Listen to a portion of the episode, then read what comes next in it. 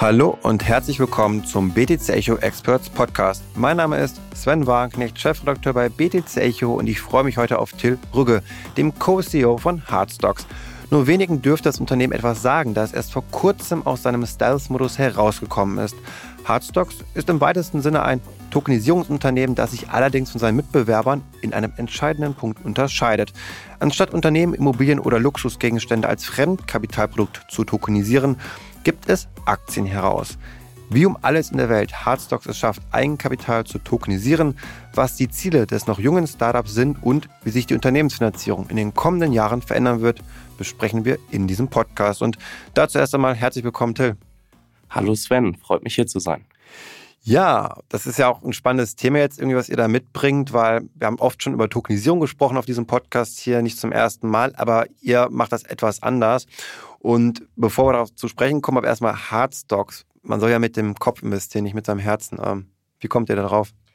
Wir sind auf den Namen Hardstocks gekommen, weil wir festgestellt haben, dass gerade in der heutigen Zeit Menschen gerne Teil von etwas sind. Und Hard, wie das Wort schon sagt, Herz, ähm, genauso wie Stocks, äh, also Aktien, bedeutet letztendlich, dass Menschen gerne in Dinge und Werte investieren, zu denen sie einen Bezug haben. Wie schon Warren Buffett gesagt hat, investiert er gerne in Dinge, die er im alltäglichen Leben ähm, nutzt. Und tatsächlich ist es so, dass eine Vielzahl von Werten, die Menschen mögen, ähm, bis heute noch gar nicht im Kapitalmarkt zugänglich sind. Mhm. Nun sitzt euer Startup ja in Liechtenstein, genau gesagt in Vaduz. Ähm, sowas war, glaube ich, in Hamburg, wenn ich mich nicht irre. Und Seid ihr jetzt hingezogen nach Liechtenstein oder wie funktioniert das? Tatsächlich äh, ist ein Teil unseres Teams nach Liechtenstein gezogen. Mein Co-Founder und ich äh, leben in Wohlerau in der Schweiz und fahren jeden Tag nach Vaduz Liechtenstein. Die andere Hälfte unseres Teams sitzt in Deutschland, in Hamburg, richtig. Okay, spannend. Das heißt, äh, Liechtenstein ist dann aber auch, wie fährst du mit dem Auto jeden Tag dann hin oder du bist da extra hingezogen und äh, gibst da auch noch so ein Leben für dich dann Liechtenstein oder bist du dann nur am Arbeiten? Tatsächlich ist es so, haben wir uns für Hardstocks entschieden, nach Liechtenstein zu ziehen, weil die Opportunitäten, die wir in dem Land gesehen haben, gerade im Blockchain-Bereich einmalig sind. Also um deine Frage zu beantworten, wir sind sehr viel am Arbeiten. Okay. Ist ja sonst auch sehr schön in der Natur. Ähm, zum Feiern ist Liechtenstein, glaube ich, nicht so gut. Da gibt es jetzt nicht so viele Einkaufsmöglichkeiten und drumherum, aber zum Arbeiten und für die Natur, glaube ich, ist das eine, ein wunderschöner Ort auf jeden Fall, wo ich auch mal gerne bin. Ähm, vielleicht noch zu deinem Hintergrund jetzt, wie bevor du jetzt über Hardstocks sprechen. Du hast ja bei Cap Inside vorher gearbeitet. Dem einen oder anderen dürfte das ein Begriff sein. Gerade so um verschiedene Investmentprodukte geht es dort, auch um Informationen dazu. Und was hat das mit deinem heutigen Startup zu tun? Genau, also für diejenigen, die es nicht wissen, Cap Insight ist ein Fintech, das von der Universal aufgekauft wurde. Eine Matching-Plattform für Asset Manager und professionelle Investoren. Und tatsächlich ist es so, dass sich aus unseren ehemaligen Aktivitäten bei Cap Insight auch die Firma Hardstocks äh, gegründet hat. Ähm, wir hatten das Glück, um 2019 die sogenannten ersten Tokenisierungsprojekte, die es im Bereich alternative Investments gab, zu begleiten und sind durch sehr viele Marktgespräche auf vor allem große Hindernisse, was die Themen Regulatorik, Infrastruktur sowie auch Sekundärmarkt ähm, gestoßen. Und mit der Idee, es anders zu machen, äh, sind wir vor zwei Jahren gestartet und haben Hardstocks gegründet. Nun ist ja, wie ich am Anfang schon erwähnt habe, das Besondere bei euch, dass ihr digitale Aktien herausgebt. Jetzt ist nicht jeder unserer Zuhörer vielleicht ein Wertpapierspezialist und weiß jetzt nicht genau, warum das jetzt so besonders ist irgendwie, weil Security-Token, also digitale Wertpapiere, gibt es ja auch schon. Kannst du das einmal ein bisschen erklären, den Hintergrund? Genau, richtig. Also vielleicht muss man so anfangen und erklären, dass es halt unterschiedliche Formen von Verbriefungen gibt. Äh, Tokenisierung bedeutet eigentlich nichts anderes als Verbriefung.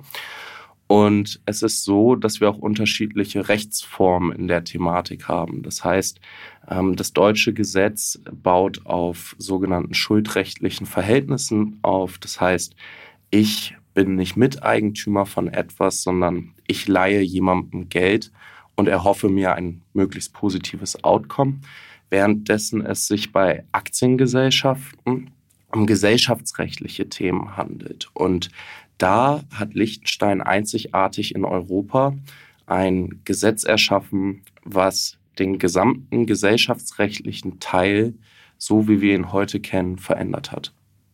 Und glaubst du, dass auch ein Grund ist, warum jetzt Security-Token noch nicht so den Boom hatten, sage ich mal, der Hype ist ja ausgeblieben bei den digitalen Wertpapieren. Glaubst du, dass es daran liegt, dass wir eben keine Aktien bislang, kein Eigenkapital tokenisieren konnten in Deutschland? Ich denke, dass wir in dem gesamten Bereich Tokenisierung noch sehr früh am Markt generell sind. Das heißt, die Infrastruktur bei vielen großen Instituten ist heute noch gar nicht gegeben. Äh, wie wir an Deutschland sehen können, ist die Regulatorik noch in den Kinderschuhen.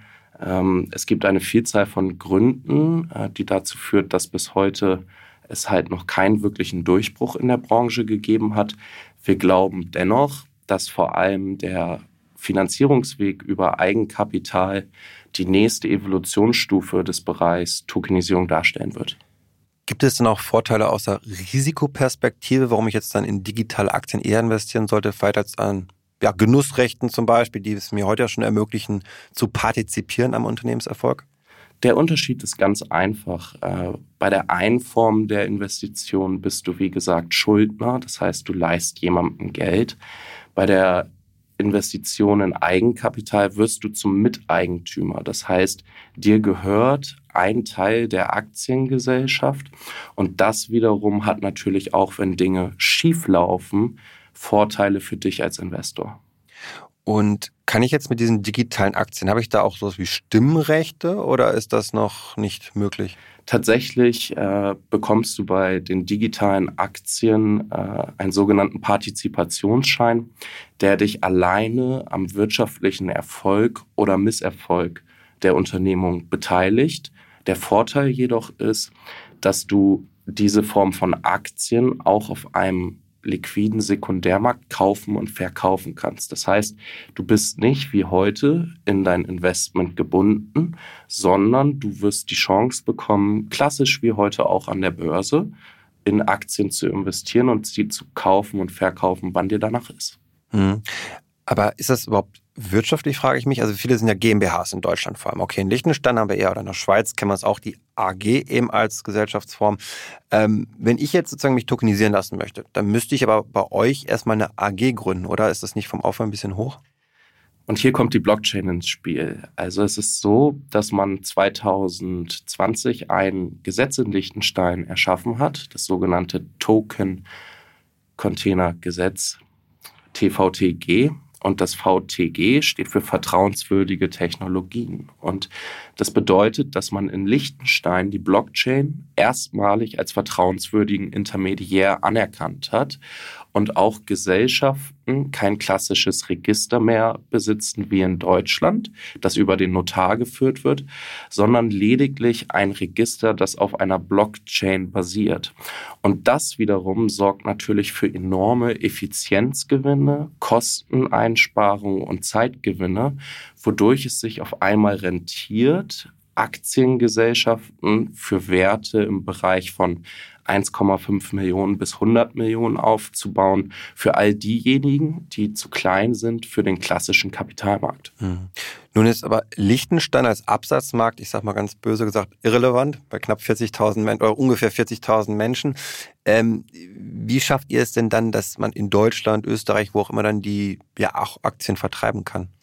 Wir kombinieren mehrere Jurisdiktionen miteinander. Das heißt, wir benutzen Liechtensteiner Zivilrecht, um wirklich die vollen Effizienzen der Blockchain nutzen zu können.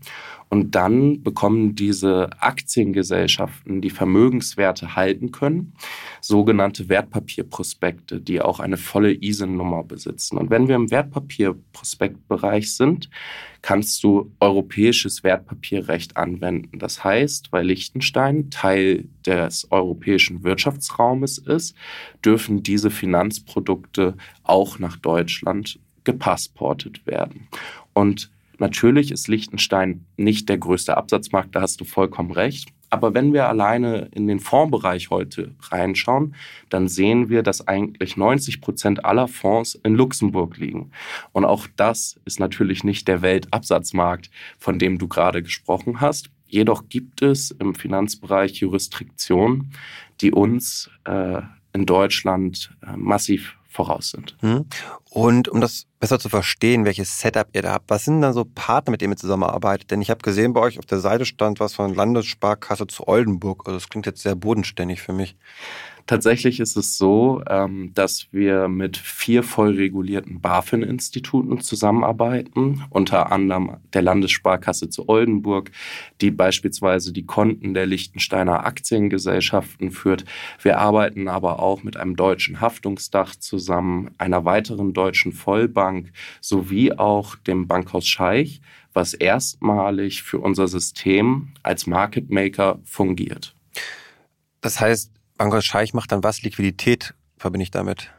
Es ist so, dass bis heute die Märkte im Bereich Tokenisierung noch aufgebaut sind wie ein klassischer eBay-Markt. Das heißt, äh, im Fachjargon ähm, ein OTC-Markt, Over-the-Counter, auf dem noch kein professioneller Handel, so wie wir Handel gewohnt sind, entstehen kann. Und erstmalig haben wir gemeinsam mit Bankhaus Scheich ein System entwickelt, was dazu beitragen soll, illiquide Werte wirklich liquide handelbar zu gestalten. Hm. Aber das ist ja auch einer der großen Gründe, glaube ich, warum ja auch Security Token eben auch noch nicht so abheben konnten, weil diese Handelbarkeit an Börsen über einen Sekundärmarkt einfach fehlt. Und kannst du das vielleicht trotzdem noch ein bisschen genau erklären, warum das bislang nicht stattfinden konnte? Also es ist ja regulatorisch und technisch dann ein Problem. Was ist denn da das Größere von beiden?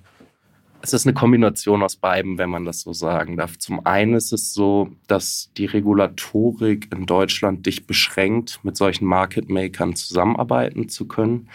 Des anderen ist es so, dass noch nicht viele Market Maker äh, oder Bankinstitute, Wertpapierspezialisten in der Lage sind, diesen Service auch technisch anzubieten. Das heißt, nicht nur Regulatorik ist wichtig, sondern auch die Technik dahinter ist extrem wichtig. Beispielsweise benötigst du für einen funktionierenden Sekundärhandel nicht nur einen Market Maker mit der Eigenhandelslizenz, sondern du benötigst auch einen Finanzkommissionär, der mit dem Eigenhändler ins Geschäft tritt. Das heißt, wir sehen schon hier, um überhaupt einen funktionierenden Sekundärhandel aufbauen zu können, musst du als Startup schon in der Lage sein, mit mindestens zwei Finanzinstituten zusammenzuarbeiten.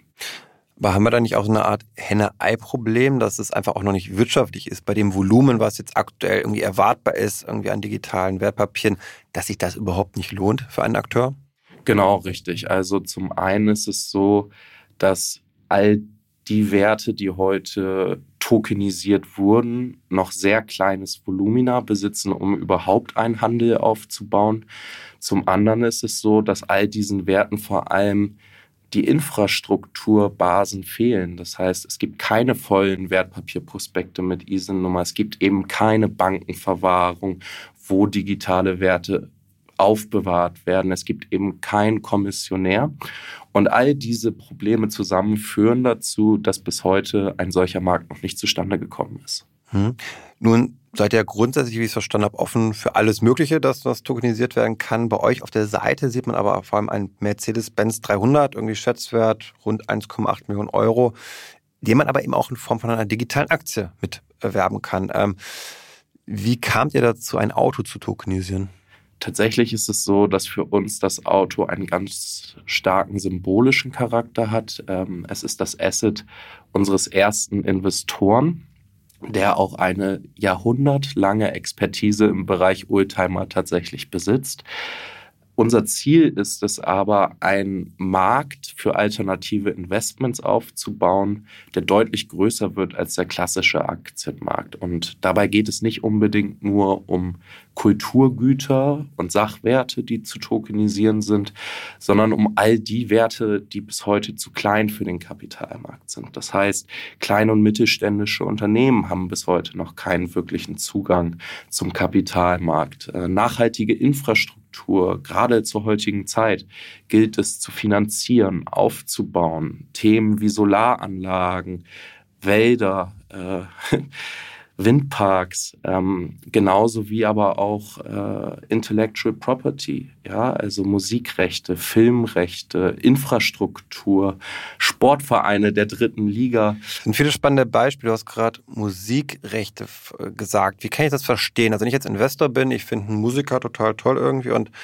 wie kann ich denn da rein investieren? Wie könnte so ein Konstrukt aussehen? Genau, also bei uns funktioniert es so, dass wir leere Aktiengesellschaften aufbauen die von der Blockchain aus ausgesteuert werden. Und das sorgt dafür, dass du das Konstrukt Aktiengesellschaft sehr kosteneffizient und günstig aufbauen kannst. Und im Prinzip lässt sich mit diesem Modell alles tokenisieren. Das heißt, ein Eigentumsrecht in Form von einem Musikrecht wird in diese Aktiengesellschaft übertragen. Sie bekommt dann einen vollen Wertpapierprospekt, wird nach Europa gepassportet und ist dann investierbar. Und das Schöne daran ist, dass ja dieses Musikrecht auch eine Vielzahl von Verträgen hat, mit denen es ausgestattet ist, also beispielsweise mit Verträgen von Radiosendern, mit Verträgen von Filmen, wo das Lied beispielsweise gespielt wird. Und diese Verträge sorgen für einen sogenannten Cashflow. Und auf einmal lässt sich dann dieses Musikrecht auf oder durch eine Aktiengesellschaft darstellen, sodass du als Investor in etwas investierst, wovon du Teil von werden kannst, was dir aber gleichzeitig eine Dividende ausgeben kann. Also es wäre praktisch ein ganz neuer ganz neue Anlageklasse, kann man fast schon sagen. Man sagt, Künstler, so Musiker, fällt einem da sicherlich als erstes ein, an deren Erträgen eben daran zu partizipieren, dass man sagt, okay, ich habe jetzt hier vielleicht meine Immobilien, die zahlen Miete, ich habe die klassischen Unternehmen, die haben halt auch ihre Dividende vielleicht, die sie ausschütten und dann gibt es halt seine Musiker. Portfolio als Fonds vielleicht, Lösung dann irgendwie ETF, die 30 größten Musiker irgendwie dann. Das wäre eigentlich so eine ganz spannende neue Welt, die man da irgendwie erschließen könnte. Ja, tatsächlich ist es so, dass man auch heute schon in solche Formen von Investments investier investieren kann. Jedoch ist es genauso wie im Bereich kleine und mittelständische Unternehmen, dass eben nur eine kleine Anzahl von Investoren, häufig professionelle und semi-professionelle Investoren, überhaupt Zugang zu diesen Anlageklassen haben. Und wir wollen das Ganze aufs nächste Level bringen und diese Zugänge für jedermann freischalten. Mhm. Und glaubst du, dass das aktuelle Marktumfeld eher ein Vorteil oder ein Nachteil ist? Man kann es ja so argumentieren, alle brauchen jetzt Geld, es ist schwieriger an Geld zu kommen. Auf der anderen Seite ist es auch schwieriger, eben Investoren zu finden, die, zu, die investieren. Definitiv ist zurzeit ein sehr schwieriges Marktumfeld, auch wenn wir uns die Bereiche Krypto und Blockchain noch zusätzlich anschauen. Nichtsdestotrotz glauben wir, dass gerade in Zeiten der Krise unglaublich gute Chancen entstehen können, Unternehmen neu aufzubauen und wirkliche Innovationen stattfinden zu lassen. Und man darf nicht vergessen, gerade der ganze Bereich Blockchain und Krypto und Tokenisierung und alles, was damit einherfällt, steckt wirklich noch in den absoluten Kinderschuhen. Jetzt hast du gerade nochmal Blockchain und Krypto angesprochen. Ähm, was sind das für Blockchains, die ihr da nutzt zur Tokenisierung? Wir sind tatsächlich ganz normal auf der Ethereum Blockchain. Und auch die Aktiengesellschaft, die jetzt emittiert wurde, kann ganz normal über Etherscan eingeschaut werden. In Zukunft werden die Verteilungen über diese Blockchain auch dargestellt werden können. Und das ist dann wiederum das Spannende, dass man erstmalig als registerführende Partei kein Individuum mehr besitzt wie den Notar, sondern wirklich es von einer vertrauenswürdigen Technologie gemanagt wird. Aber habt ihr nicht Angst, dass die Gebühren vielleicht so hoch werden bei ISA gerade, wenn da mal ein Aufschwung kommt an den Gaspreisen? Das eine ist das Emittieren von Aktiengesellschaften auf der Blockchain. Das heißt, äh, die Kosten für die Imitation sind tatsächlich im Verhältnis zum klassischen Notarweg äh, sehr gering. Das andere ist dann der Handel, von dem du gerade sprichst. Ähm, und da wird es noch ein wenig dauern, bis man das kosteneffizient auf der Blockchain auch wirklich hinbekommt. Mhm. Nun ist Liechtenstein ja, wie du schon gut erklärt hast, ein Vorreiter, was das angeht, das Thema Eigenkapital tokenisieren. In Deutschland haben wir aber auch gerade Gespräche, also das Zukunftsfinanzierungsgesetz, das macht sich ja auch auf in Deutschland. Ich hoffe mal irgendwann nächstes Jahr, dass es dann verabschiedet wird, dass wir dann auch Aktien tokenisieren können. Siehst du da nicht eine Konkurrenz, wenn das dann auf einmal überall möglich ist irgendwann? Tatsächlich nicht. Ich versuche das Ganze mal herzuleiten, denn das eine ist Aktien juristisch tokenisierbar zu gestalten. Das nimmt man sich definitiv vor in den nächsten zwei bis drei Jahren. Das Problem daran ist aber, dass man nicht wie in Liechtenstein automatisch die Registerführung verändern wird. Und vielleicht müssen wir einmal kurz einsteigen, wie Registerführung heute funktioniert. Registerführung ist Sache einer Kommune. Das heißt, was man in Deutschland erstmal machen müsste, man müsste erstmal die Register miteinander auf Bundesebene harmonisieren, dann müsste man sie digitalisieren und dann auch noch automatisieren. Um dir einmal kurz aufzuzeigen, wie komplex dieser Prozess ist. Und da ist es natürlich logisch, dass dieser Prozess in Deutschland wahrscheinlich noch 10 bis 15 Jahre dauern wird und man als so große Nation, die voller Bürokratie ist und vieler Einwohner, gar nicht so flexibel unterwegs sein kann, wie beispielsweise das kleine Land Liechtenstein. Das hört sich jetzt natürlich nicht so vielversprechend an. Also 10, 15 Jahre sind schon große, lange Zeiträume. Vielleicht zum Abschluss nochmal was ist so deine Meinung, wie schnell dieses Thema jetzt, also digitale Verbriefung, Tokenisierung, so grundsätzlich, sag mal, in der Breite dann ankommt bei großen Vorgesellschaften, normalen Banken und so weiter und so fort. Ähm, dieser Umstieg, diese Transformation. Hast du da eine Vorstellung zeitlich? Ich denke generell, dass Technologie exponentiell wächst. Das heißt, wir als Menschen haben es schwer, uns gewisse Dinge vorstellen zu können. Nichtsdestotrotz weiß ich auch, dass die Finanzbranche extrem zurückhaltend ist, was neue Technologien angeht. Das heißt, wir sehen jetzt gerade die ersten Gehversuche, ähm, dass Schuldverschreibungen in Deutschland auch von größeren Unternehmen tokenisiert werden, wie beispielsweise die Telekom-Aktie oder auch die Daimler-Aktie. Nichtsdestotrotz denke ich, sind wir noch einige Jahre davon entfernt, bis wirklich das volle Potenzial der Tokenisierung auch bei großen Fondsgesellschaften freigeschaltet wird. Alles klar. Till, vielen Dank für deine Insights und euch, liebe Zuhörerinnen und Zuhörer, wünsche ich damit auch alles Gute und sage bis zum nächsten Mal.